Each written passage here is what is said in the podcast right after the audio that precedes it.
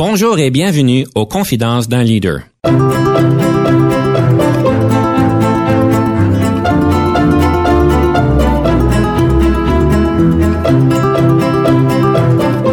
Ici Denis Lévesque, coach en leadership. Nous avons donc l'honneur et le privilège de recevoir en studio des leaders qui ont marqué leur communauté afin d'apprendre de leur expérience et de s'inspirer de leur sagesse. J'aime pas le papotage. C'est important d'être authentique, se montrer avec toutes nos forces et nos faiblesses et j'encourage les deux à pas montrer une façade, mais de vraiment montrer qui ils ou elles sont vraiment.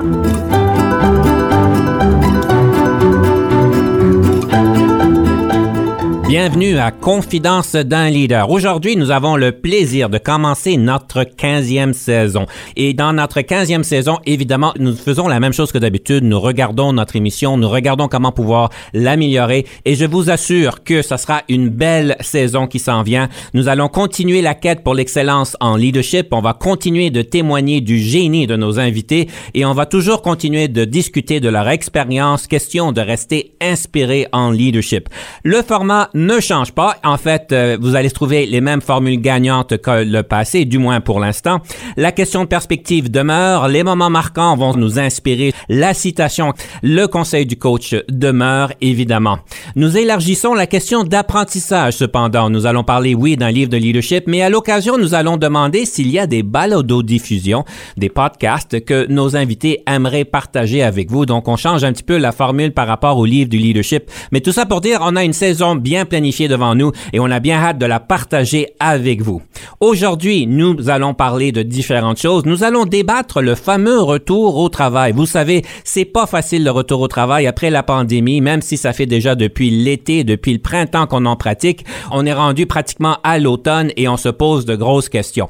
Pour nous permettre de pouvoir vivre cette belle expérience, nous avons le plaisir de recevoir en studio Madame Catherine Tremblay, qui est PDG et cofondatrice euh, de Recruitment Altis, une compagnie sœur des ressources Excel. Bonjour, Madame Tremblay. Bonjour, Denis. Madame Tremblay, vous avez vraiment, je sais pas si je pourrais faire une référence à un curriculum vitae parce que vous êtes une entrepreneur, évidemment. Donc, votre curriculum vitae doit pas être à jour, j'imagine. Mais ça fait déjà 30 ans que vous êtes dans l'entrepreneuriat, euh, dans les ressources humaines. Mais vous mettez évidemment le côté humain dans les ressources humaines. Vous êtes PDG et cofondatrice, évidemment, de votre organisation que vous avez cofondée avec votre époux. Vous avez vécu, évidemment, dans ces 30 dernières années, beaucoup de choses au niveau de l'entreprise. Vous avez réussi à grossir cette entreprise, si je comprends bien, à des revenus annuels de 170 millions. Vous avez 200 employés à charge et vous donnez le service, évidemment, donc à vos clients et vous avez au-dessus de 8500 candidats que vous aidez à chaque année. Alors, c'est vraiment une histoire inspirante, si on peut dire, parce qu'évidemment, vous avez passé à travers tous les processus qu'on peut s'imaginer, les longues heures au niveau de l'entrepreneuriat, au bord d'une table de cuisine, avec toutes sortes de choses que vous avez pu faire au début, évidemment. Mais encore plus marquant, c'est que l'année dernière, si je comprends bien, vous avez été nommé la PDG de l'année pour the Ottawa Business Journal, qui est quand même un prestige intéressant à voir. Je veux dire, c'est vraiment euh, extraordinaire. Alors, je suis vraiment, vraiment contente de vous avoir en studio pour parler de votre leadership.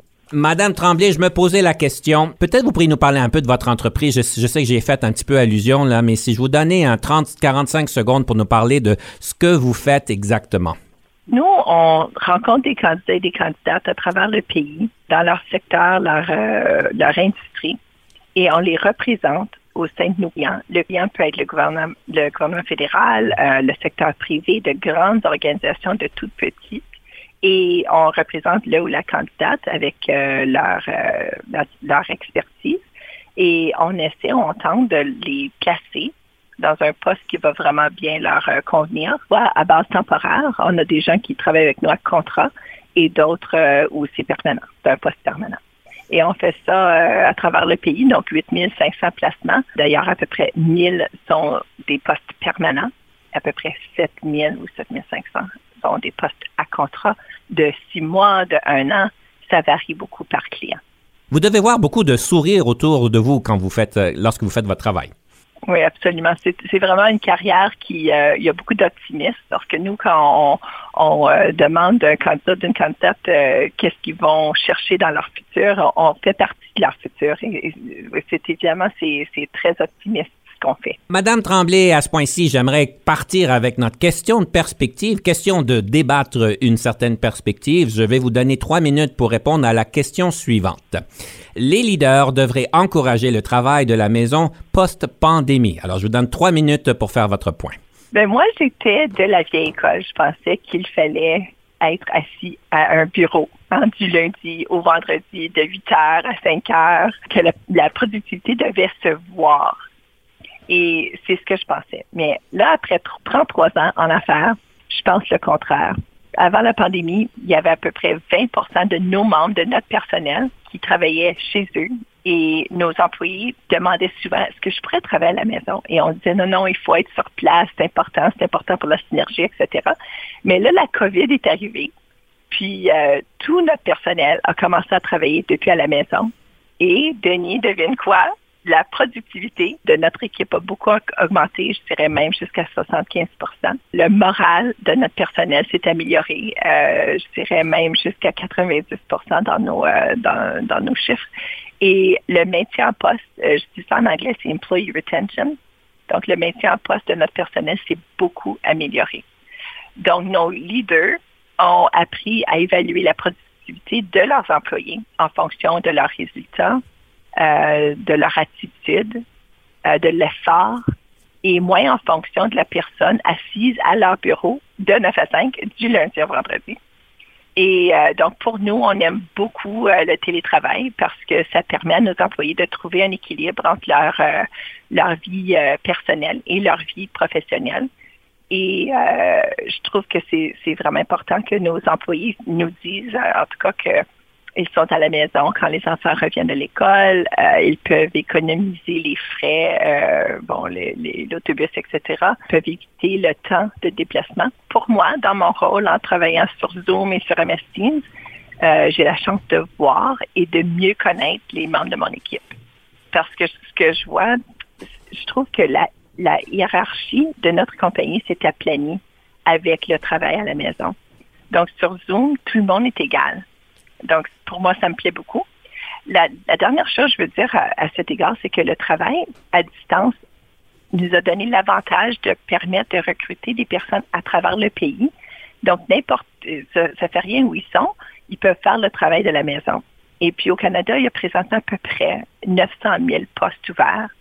Euh, le taux de chômage est, le plus bas que jamais au Canada. Et il y a beaucoup, beaucoup de concurrence pour recruter des gens. Donc, pourquoi ne pas nous donner la possibilité d'aller trouver les compétences qu'on a besoin à travers le pays? Donc, à mon avis, Denis, je ne sais pas si c'est ce que tu penses, mais le télétravail, pour moi, ça va rester. Et c'est la voie de l'avenir. Et c'est évidemment, c'est pas possible pour tous les rôles. Il y a des rôles qui peuvent pas se faire à distance. Mais quand c'est possible, je trouve que c'est fantastique et ça permet de, réduire la circulation pour, euh, tout le monde. Hein. Pour les gens qui doivent aller euh, en personne, ça leur donne la chance d'avoir un petit peu moins de circulation. Pour moi, ça me plaît beaucoup. J'aime beaucoup le travail à distance. Évidemment, les auditeurs savent bien que je travaille beaucoup au niveau du contexte. Il y a des nuances. Oui, évidemment, vous l'avez mentionné, certains rôles ne peuvent pas se faire à distance. Mais j'irai un peu plus loin. Je pense que les leaders devraient encourager vraiment un mode plus hybride. Le hybride, est-ce que c'est 20 au bureau, 40 au bureau, 60 au bureau? Je ne sais pas. Ça dépend du contexte. Mais je pense qu'il y a quand même des avantages de se retrouver en équipe au travail. Plusieurs de mes clients qui ont évidemment retourné au bureau, quand je dis au travail, je veux dire au bureau, euh, qui sont retournés au bureau me partage que, en fait, le fait d'être au bureau fait qu'on on, on, on, arrange beaucoup plus de choses plus rapidement. On a une meilleure vue d'envergure périphérique parce qu'on entend les oui-dire, on entend les conversations qu'on n'est pas privilégié d'avoir quand on est très délibéré au niveau des Zoom et des, des MS Teams meetings qu'on peut avoir. On sait qu'il y a des personnes qui sont peut-être plus extroverties, qui vont beaucoup apprécier le contact humain, qui vont s'enrichir, avoir beaucoup plus d'énergie avec les autres au niveau d'une, en, présentiel. Et on sait aussi qu'il y a des personnes qui ont besoin de la structure que le présentiel au, au euh, bureau nous amène par rapport à commencer, comme vous dites, de 9 à 5, de 8 à 5, de 8 à 6, je ne sais pas c'est quoi, mais lorsqu'ils ferment leur bureau, lorsqu'ils prennent leur voiture, ils se décompressent, ils sont capables d'arriver à la maison et de avoir des balises bien délibérées par rapport au, au travail maison. Alors c'est certain que la formule ne s'applique pas nécessairement à tout le monde, mais je pense que les leaders devraient en fait motiver euh, une formule hybride qui peut évidemment pencher plus vers le présentiel ou moins, dépendant du contexte, et je pense aussi d'une manière graduelle. Alors, c'est mon point de vue.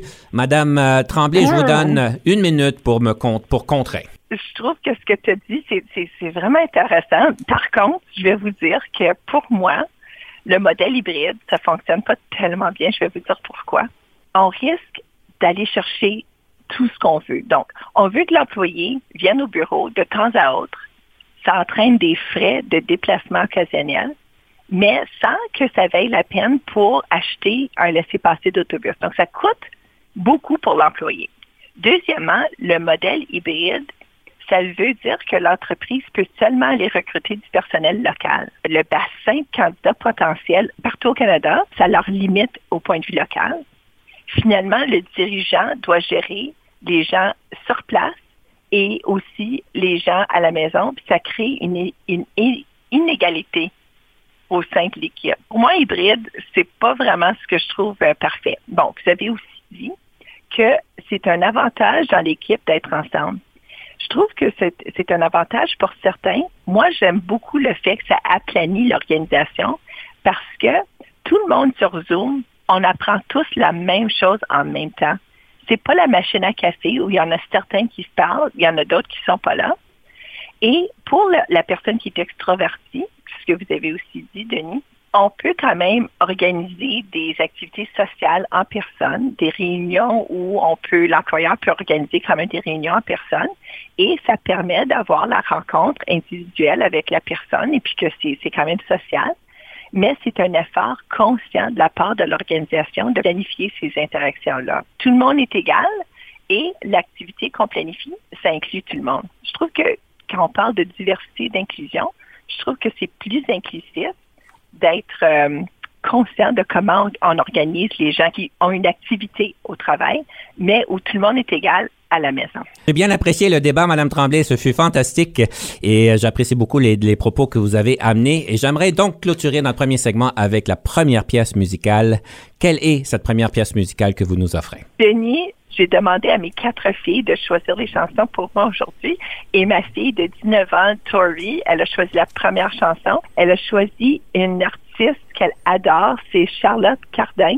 C'est une auteure, compositrice, interprète. Elle est née à Montréal. Elle a remporté plusieurs prix Juno cette année. Elle écrit en anglais et en français. Elle est tellement bonne. Tori a choisi la chanson C'est la vie. On va écouter à Fait la vie. On va prendre une pause. Soyez des nôtres lorsqu'on revient. Les moments marquants du leadership de Madame Tremblay. Blue skies, purple rain. I don't miss you, but I think about you.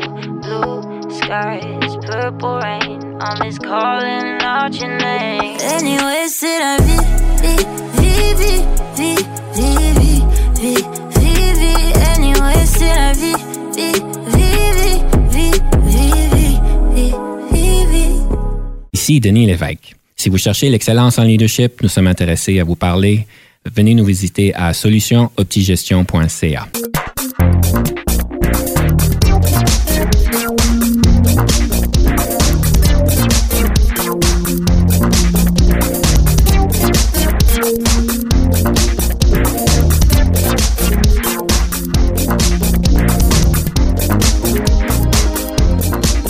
Nous sommes de retour à Confidence d'un leader et nous sommes ici en studio avec Madame Catherine Tremblay, qui est PDG et cofondatrice de Recruitment Altiste, une compagnie sœur de ressources Excel.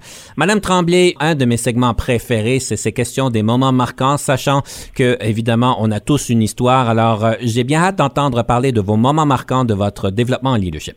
Je vais commencer par euh, expliquer un petit peu le côté financier. Quand on a lancé notre entreprise en 1989, j'avais 21 ans. J'étais encore aux études à l'Université d'Ottawa. Mon partenaire en affaires, c'était Tony, et lui avait 23 ans.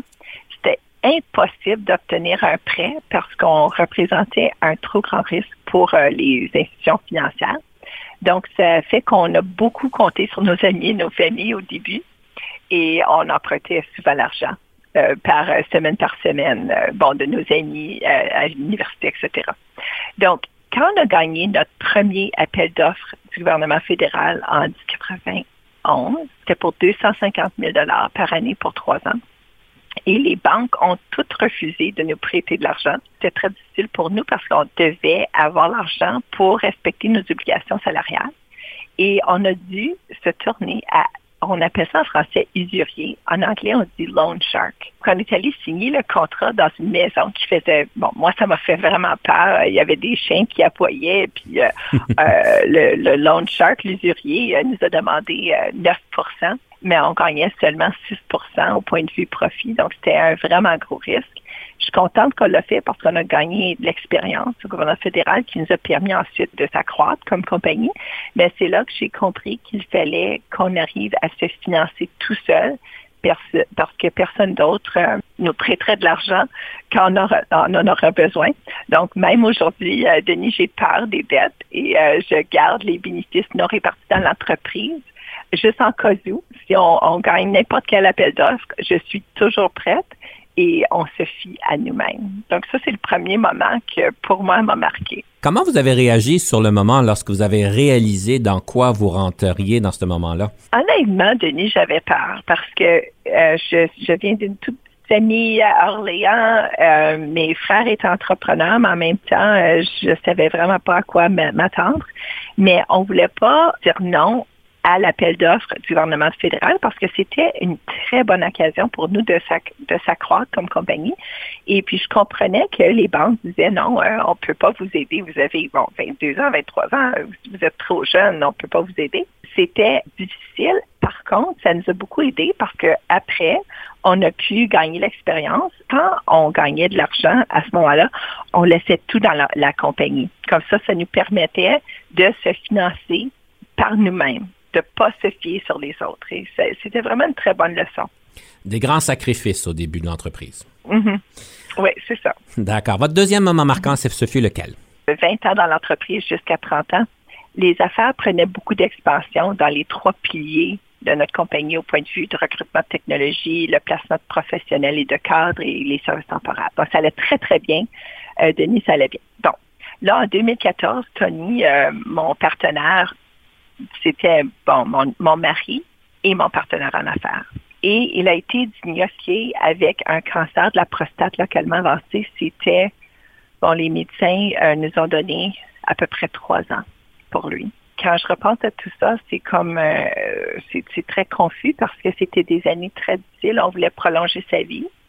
On voyageait beaucoup pour aller voir s'il y avait des traitements ailleurs qui euh, pourraient nous aider mais tout ça en essayant de garder un semblant de normalité pour nos quatre filles et de continuer de faire prospérer l'entreprise. Donc, quand je pense à ce moment-là, Tony, euh, il est décédé en septembre 2016 et je me suis soudainement retrouvée seule pour élever nos enfants et aussi euh, j'ai dû apprendre à diriger l'entreprise seule. Tony était mon meilleur conseiller. J'étais l'avant-scène.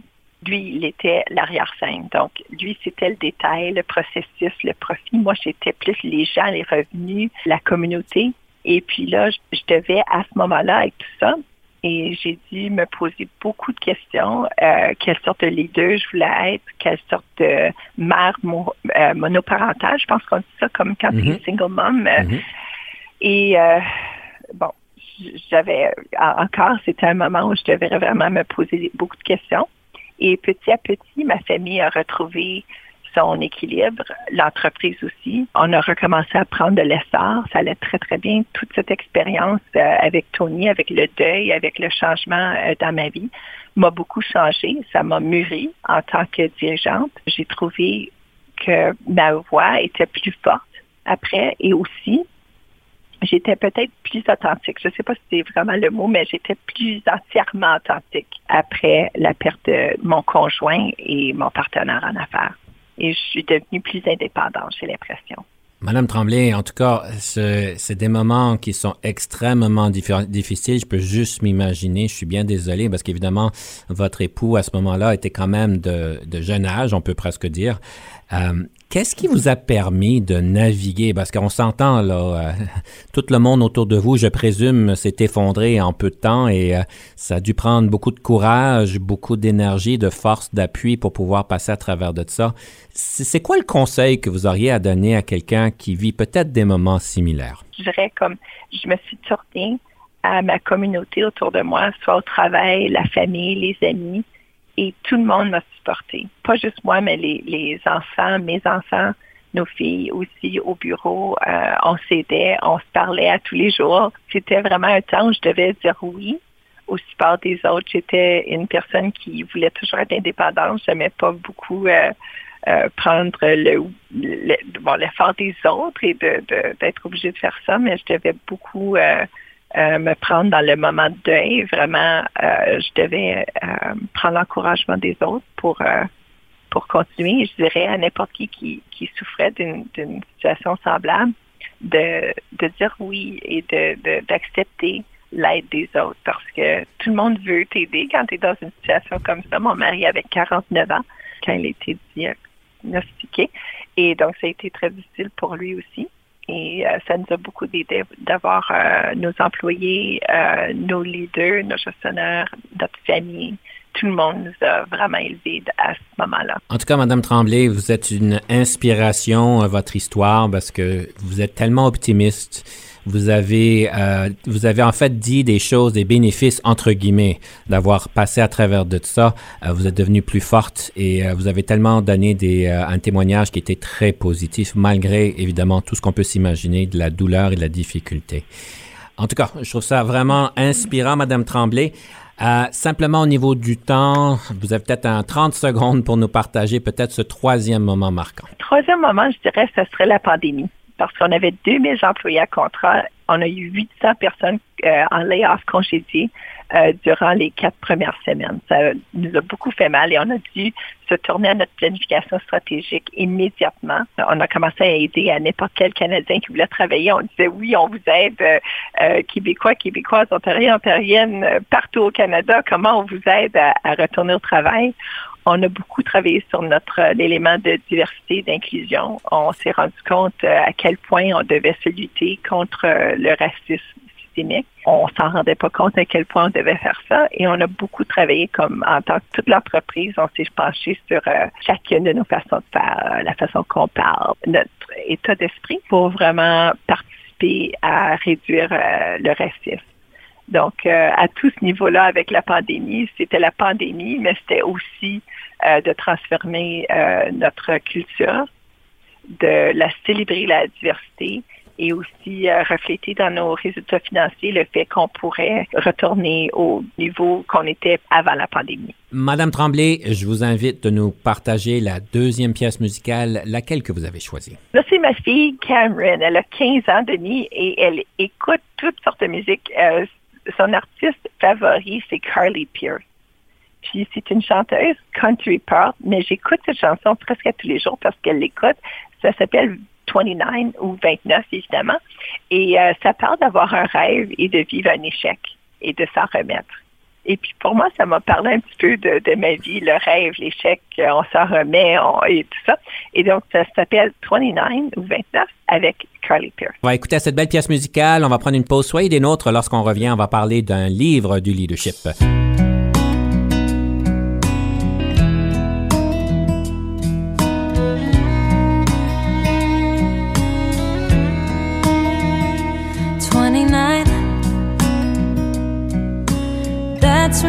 Supposed to find yourself. Start drinking whiskey from a higher shelf. Stop calling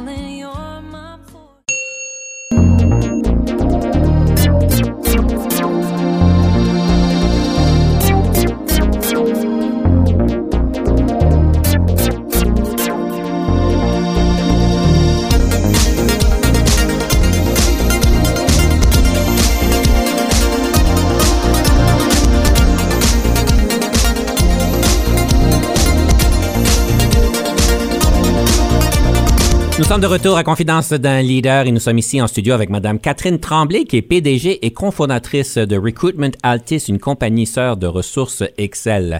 Madame Tremblay, livre sur le leadership. Qu'est-ce que vous avez à nous partager aujourd'hui? J'ai choisi le livre, Denis, qui s'appelle Les multiplicateurs, comment les meilleurs leaders font ressortir la génie en chacun, de Liz Wiseman. En anglais, c'est Multipliers. Et ce livre, pour moi, explique deux types de leaders les multiplicateurs et les réducteurs. Donc, les multiplicateurs, c'est-à-dire, ce sont les leaders ou euh, des personnes qui placent leur confiance dans les autres, euh, leur donnent le matériel pour réussir. Et puis, les réducteurs, ce sont ceux qui étouffent les autres. C'est parfois subtil. C'est un livre, pour moi, où on voit le, réducteur qui peut tuer les idées des autres. Hein, ils prennent les décisions pour les autres. Ils réfléchissent pour les autres moi, j'essaie toujours d'être le multiplicateur ou la multiplicateur, je ne sais pas. Et euh, j'aime beaucoup euh, le livre parce que ce sont des exemples. J'essaie de me pencher sur les erreurs des résultats et de vraiment d'aider aux autres de prendre leur place. S'il y a un problème, de vraiment pouvoir le résoudre par eux-mêmes et pas de pas prendre le contrôle de eux, hein, de, de leur permettre de se multiplier. Ça a l'air à du coaching coaching. C'est vrai. C'est parfait. En français, on dit coaching aussi, euh, malgré que la traduction des Français en France, c'est encadré, mais euh, j'aime pas nécessairement les nuances que le, terme encadré peut donner. Madame Tremblay, alors, multiplicateur, donc un bon livre sur le leadership. Vous êtes connu comme étant quelqu'un de bien authentique. En fait, pour vous, la confiance, l'authenticité, ça vous tient à cœur et vous parlez souvent du côté de l'humain, de l'humanité dans les personnes, dans le travail. Qu'est-ce qui fait que c'est important pour vous? Et il semblerait que c'est un, multiplicateur, si je peux dire même pour vous, ce, concept-là. C'est une très bonne question, Denis, parce que le multiplicateur, c'est la même personne qui est authentique. Et on entend souvent dernièrement le mot authentique, c'est utilisé un, petit peu trop souvent. Mais pour moi, maintenant dans ma vie, j'ai vraiment une voix. Et quand j'ai dit authentique, c'est que je ne veux pas faire semblant je veux pas dire euh, quelque chose, c'est vraiment pas ma, perspective. J'essaie de vraiment euh, créer une relation avec chaque personne c'est très honnête, c'est ouvert. Il y a du coaching pour eux, mais aussi à moi. Et euh, c'est un élément important pour moi. Je veux que la compagnie ait le succès financier, mais seulement si le côté humain se trouve à une place où c'est honnête et c'est ouvert et que la voix de chaque personne vraiment une place dans la compagnie peut-être pour être l'avocat du diable, parce qu'évidemment, si je peux comprendre, vous êtes quand même, je sais que vous avez passé à travers des moments bien difficiles, vous avez mis beaucoup d'efforts dans votre entreprise, mais si je comprends bien, vous êtes quand même en bonne position, si on peut presque, on peut dire relativement. Quand on commence, évidemment, si les finances sont pas là, si l'argent est pas là, c'est peut-être un peu plus difficile pour les personnes de simplement focaliser sur l'être humain. Euh, et, je sais qu'au début, vous me partagez dans que vous avez aussi appris cette leçon-là, parce qu'au début, vous regardiez, comme la plupart du monde, le côté financier, les numéros, les chiffres et tout ça. Comment est-ce qu'on fait, quand, surtout quand on commence en affaires ou quand on est mis au défi au niveau des, euh, euh, des revenus et des finances, comment est-ce qu'on peut continuer de focaliser sur l'être humain, sur l'humanité? C'est vrai qu'il y a une certaine confiance qui vient avec le temps ou quand on est peut-être en meilleure position financière, on peut à ce moment-là se décider d'être plus humain. Et comment on fait ça quand on commence dans un organisme? C'est vrai, on commence une entreprise, une petite boîte, on n'a peut-être pas l'opportunité de faire ça. C'est un vrai défi. Je pense que ce que je dirais là, c'est qu'aujourd'hui, les employés veulent vraiment avoir une relation honnête avec leurs employeurs. Ils veulent avoir euh, euh, du feedback, ils veulent participer dans leur carrière. Et avant, c'était plutôt hiérarchique et c'était vraiment employeur et employé. Je trouve que maintenant, c'est plus aplani et à cause de ça, c'est mieux d'être authentique puis d'avoir juste une voix.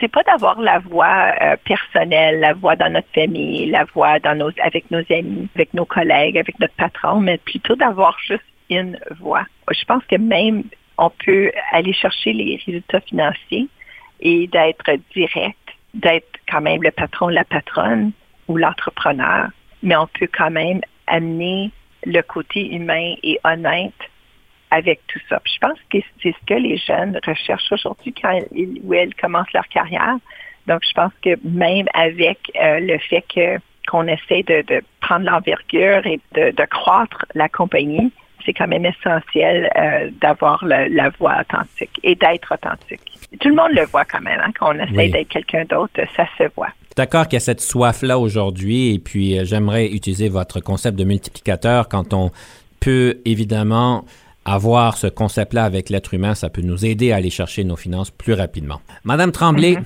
c'est le temps de notre rafale. Est-ce que vous êtes prête? Avez-vous toujours voulu devenir une leader ou est-ce un parcours de circonstances? Je voulais toujours être leader, mais c'était plutôt que je voulais avoir un impact. Je voulais faire ma marque et faire une grande différence autour de moi, mais je ne sais pas si c'était comme leader ou peut-être j'aurais aimé être en politique. La différence entre le leadership et la gestion? Pour moi, le leadership, ça veut dire inspirer les autres, mais le management, c'est plutôt offrir comme une démarche, un cadre dans lequel on va accomplir nos tâches. Avez-vous déjà travaillé avec un ou une coach? Et si oui, qu'est-ce que ceci vous a donné? Beaucoup de coachs. Moi, je trouve que les coachs, ça nous aide beaucoup, surtout depuis que mon mari est décédé.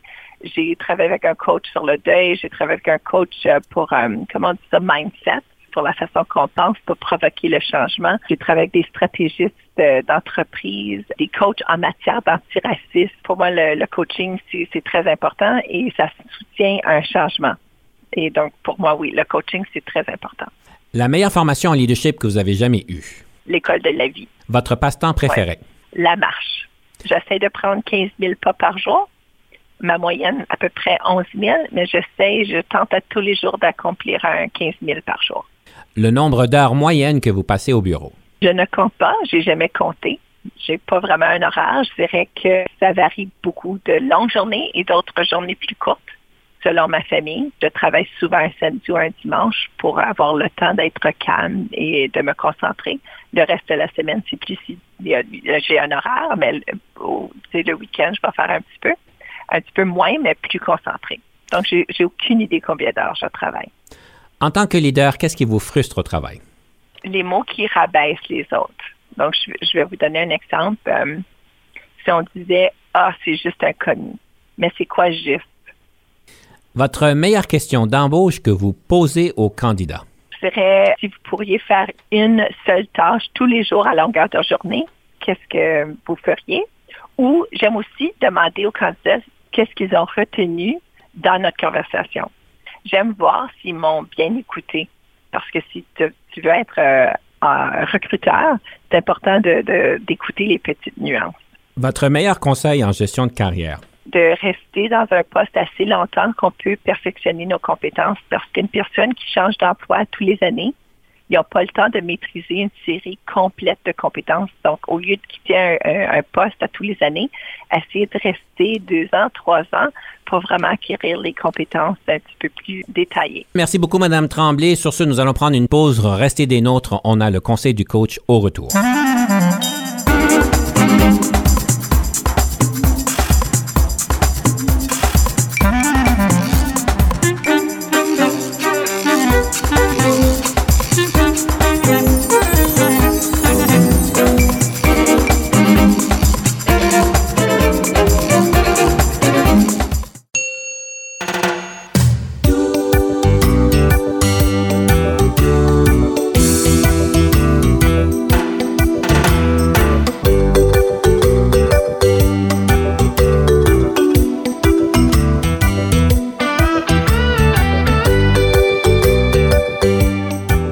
Nous sommes de retour à Confidence d'un leader et c'est le temps du conseil du coach. Aujourd'hui, j'aimerais explorer la rétroactivité. On sait que c'est un outil important pour tout leader pour comprendre comment qu'ils se situent, pour comprendre leurs forces, pour comprendre les opportunités de développement et pour comprendre l'impact qu'ils ont vraiment. Maintenant, il y a plusieurs outils au niveau de la rétroactivité. Si vous vous souvenez bien, à la fin de la saison 14, on a parlé d'un outil du 360, mais c'est pas nécessairement juste un 360, donc un outil bien descriptif qui est anonyme, qui demande aux personnes de prendre du temps et vous allez recevoir un rapport. il y a d'autres manières d'aller chercher cette rétroactivité-là. Par exemple, j'ai suggéré à un de mes clients il n'y a pas trop longtemps, lorsqu'ils faisaient leur revue semi-annuelle avec leurs employés, pourquoi est-ce que vous leur poseriez pas des questions à la fin sur, écoute, là, c'est le temps de peut-être recevoir ta rétroaction. Qu'est-ce que je fais bien? Qu'est-ce que je fais de pas bien? Qu'est-ce que je peux améliorer? Mais considérez que si vous faites ce genre de technique-là,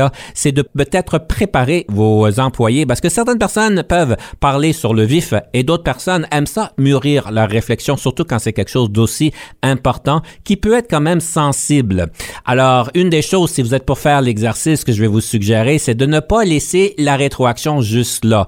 Acceptez-la. Démontrez que vous comprenez. Allez creuser un peu plus loin si c'est nécessaire sans gêner la personne, mais aussi de revenir au groupe et dire, ben écoutez, j'ai écouté la rétroactivité que vous m'avez donnée, j'ai compris qu'il y a des forces, je vais travailler sur un certain développement. Vous n'avez pas besoin nécessairement de dire c'est quoi, mais ce qu'il est important pour le monde quand il vous donne de la rétroactivité, c'est d'avoir un échange pour pouvoir savoir qu'ils font une différence, que vous avez écouté et que vous prenez action. C'est certain qu'on n'est pas tous parfaits. Mon épouse me le rappelle énormément et souvent, mais tout ça pour dire que oui, on a des opportunités pour s'améliorer et d'aller dans le comportemental et de démontrer qu'on a bien écouté les autres, on peut se rendre encore meilleur. Je vous souhaite courage et force. C'est une belle activité à faire.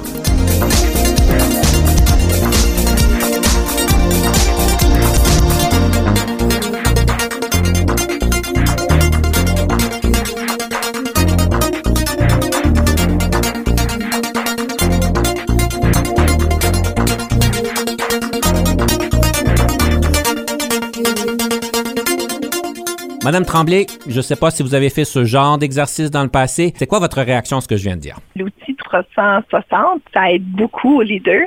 Je l'ai jamais fait. Ça fait 33 ans que je suis en affaires et c'est quelque chose que je devrais faire, Denis. Et je vais vous dire, cette année, je vais le faire. Je dirais que pour moi, en tant que leader, ça serait vraiment un bon temps pour moi cette année de faire, euh, d'utiliser un outil comme 360, euh, pour vraiment connaître euh, quelles sont mes, mes, mes, qualités à garder ou à changer, hein, ou de, de, de, travailler un petit peu plus sur certaines qualités moins je suis certain que vous êtes très bien entouré pour euh, faire un 360, mais si vous avez un petit besoin d'un petit coup de pouce, ça me ferait plaisir d'en parler de plus avec vous. Merci. Madame Tremblay, on reçoit beaucoup de rétroactions. D'ailleurs, on parle de rétroaction à votre égard et j'aime dans mes préparations, comme, tout, comme les auditeurs le savent, me préparer, comprendre un petit peu à qui je parle. Et on a dit de belles choses à votre égard. D'ailleurs, on a même dit que vous pourriez écrire plusieurs livres. En fait, on vous a attribué trois livres que vous pourriez écrire. Alors, les titres diffèrent. Alors, d'un côté, c'est Come Walk With Me, viens cheminer avec moi. Who Are We Being? Et Let's Get Real. Mm-hmm. Ce sont trois titres différents. Vous avez énormément de matériel et de sagesse à partager et évidemment d'expérience de vie, comme on l'a vu. De quoi tes livres parleraient grosso modo? Come Walk With Me. Eh, ce serait un très bon livre. Pour moi, euh, j'aime beaucoup Denis Marché et donc j'invite mes clients, des membres de la communauté, je les invite à tenir une réunion avec moi pendant qu'on marche. Pendant la pandémie, j'avais l'impression d'être trop souvent à la maison. J'essayais de prendre mes 15 000 pas par jour. Et donc, j'invitais euh, certaines personnes pour avoir une marche avec moi. je marchais des fois une heure, deux heures, trois heures par jour. Et euh, donc, je, recommanderais. L'autre, euh, je pense que vous avez dit, Who are we being? Bon, ça, c'est mon coach me dit souvent, qui est-ce que tu en ce moment. Donc, si je dis quelque chose qui trouve que hmm, j'en ai pas trop pensé, il va me dire, bon, va réexaminer ta pensée. Et euh, ça m'aide beaucoup parce que ça me fait refléter ma mère. Attention à tes pensées parce que tes pensées vont devenir tes mots, tes mots vont devenir tes actions. Et donc, who are we being? Ça veut dire, euh, bon, nos actions vont se traduire dans notre langue, dans notre façon d'être. Il faut faire attention, who are we being? Puis le dernier, vous avez dit, let's get real c'est vraiment le fait qu'on s'en est parlé tantôt. C'est, j'aime pas vraiment faire semblant. J'aime pas le papotage. À mon avis, c'est important d'être authentique et euh, se montrer avec toutes nos forces et nos faiblesses. Et j'encourage les deux à pas montrer une façade, mais de, vraiment montrer qui ils ou elles sont vraiment en toute sincérité. Je trouve que la sincérité, c'est, exceptionnel. Mm-hmm. c'est ça que j'écrirais dans mon livre. La date de parution, c'est pour 2022, 2023, 2030? J'écris pas de livre présentement. Je suis encore entrepreneur. Hein. J'ai encore une, grosse euh, équipe euh, et puis j'ai beaucoup de buts. Hein. Je regarde à l'avance, au futur et j'ai beaucoup d'objectifs à, à, réaliser.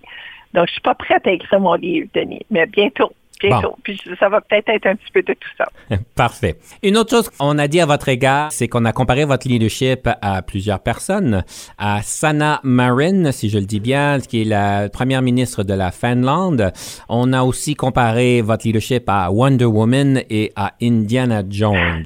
Sans aller dans chacun de ces trois exemples-là, c'est quoi la raison? Sanna Marin, ah, ça c'est intéressant parce qu'elle avait seulement 34 ans hein, quand elle est devenue... Euh, chef de son pays. Et elle a eu beaucoup de moments difficiles. Donc, si on compare à elle, euh, bon, je sais pas, on était, on était jeunes en lançant nos, carrières. Ça a pris quand même une certaine force. Et euh, je pense qu'on aurait en commun euh, notre détermination à faire le mieux possible pour nous, pour notre entreprise notre pays. Mais là, vous avez dit Wonder Woman. Ah, j'ai aucune idée. je dirais que ça, ça, ça viendrait peut-être du fait qu'avec quatre enfants, euh, j'ai jamais pris de congé de maternité. J'ai amené mes enfants, mes tout petits bébés avec moi au travail. J'ai toujours travaillé. Euh, j'adore euh, l'entreprise, mes employés. Je suis pas Wonder Woman. Par contre, je travaille très, très fort à être une, la mère que je peux et aussi entrepreneur.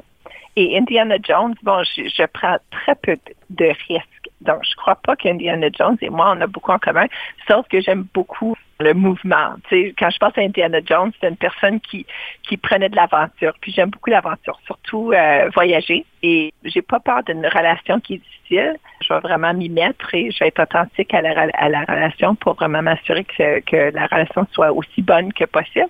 Mais Indiana Jones, euh, j'en connais pas trop trop. Madame Tremblay, c'est vraiment passionnant de vous écouter, c'est inspirant. Mais malheureusement, il faut qu'on puisse clôturer notre émission. Donc, Madame Tremblay, ce que j'aimerais faire, c'est de vous inviter à nous partager une citation sur le leadership. En anglais, c'est You don't need a job title be a leader. Donc, ce que ça veut dire, c'est que tu vraiment pas besoin d'un titre pour être leader. ça, je, le dis souvent à mes enfants et aux autres. Euh, quelqu'un va me dire, bon, je veux vraiment m'accroître euh, dans la hiérarchie de l'organisation. Puis je vais leur dire, mais c'est, c'est pas le titre. Ça commence avec euh, la passion que qu'on démontre, notre créativité, l'authenticité et vraiment d'être ouvert à apprendre des autres. Sans titre, on devient leader. Et puis ensuite, on devient leader parce que les autres nous disent que tu es la meilleure leader pour le moment. Le titre de leader, c'est pas l'organisation qui dit vous êtes leader. C'est vraiment la personne à l'intérieur d'eux qui se présente comme leader dans tout ce qu'ils font. C'est ça qui leur, qui leur euh, place dans le, poste de leader. C'est eux, ça vient de leur, leur qualité interne. J'aime ce que vous dites Présentez-vous comme un leader, comme une leader. Je vais, je vais laisser mhm. avec ça. Madame Tremblay, je vais vous laisser présenter la dernière pièce musicale. C'est laquelle? J'espère que vous allez me permettre de vous remercier parce que j'ai trouvé que vous avez bien pris le temps de préparer notre entretien. Vous avez eu beaucoup de respect et d'attention. Et j'ai appris que vous avez consacré votre carrière à votre vie au leadership, à la formation des autres leaders. Je trouve ça vraiment inspirant. Puis je voulais vous remercier parce que j'ai l'impression que personne vous, vous le dit souvent, Denis, que c'est vraiment impressionnant ce que vous faites. Et donc, quand je te remercie, c'est parce que je trouve ça vraiment spécial. Donc là, je vais présenter ma pièce, mais c'est, à toi que, que je donne euh, le compliment. La chanson que j'ai choisie, c'est en fait une chanson d'amour, mais je pense à mon mari parce que lui, il a fait beaucoup de cheminement et puis il a beaucoup participé à créer le chemin que j'ai pris. La chanson s'appelle Avant toi. Ça vient de Vita Isman. Et puis les paroles disent J'avais les mots, mais pas la chanson. Que je pense un petit peu quand je pense à Tony. J'avais les mots, mais pas la chanson. Et lui, il était ma chanson. C'est tellement inspirant. Merci beaucoup, euh, Madame Tremblay. Merci pour les compliments. Mesdames et messieurs, je vous laisse écouter ce cadeau ici et évidemment, on se retrouve la prochaine fois.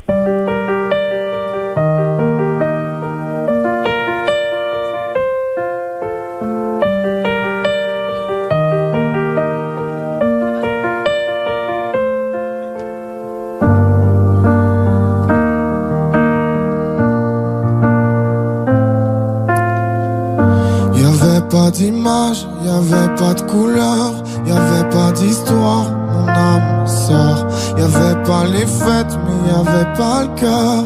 Aucun sourire, mon âme sœur. Tu sais, le monde tournait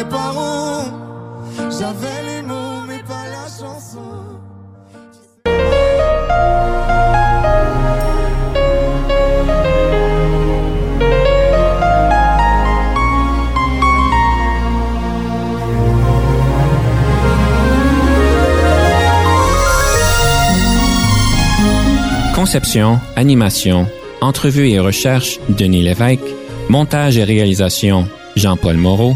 Confidence d'un leader est une production et une présentation d'Unique FM 94,5.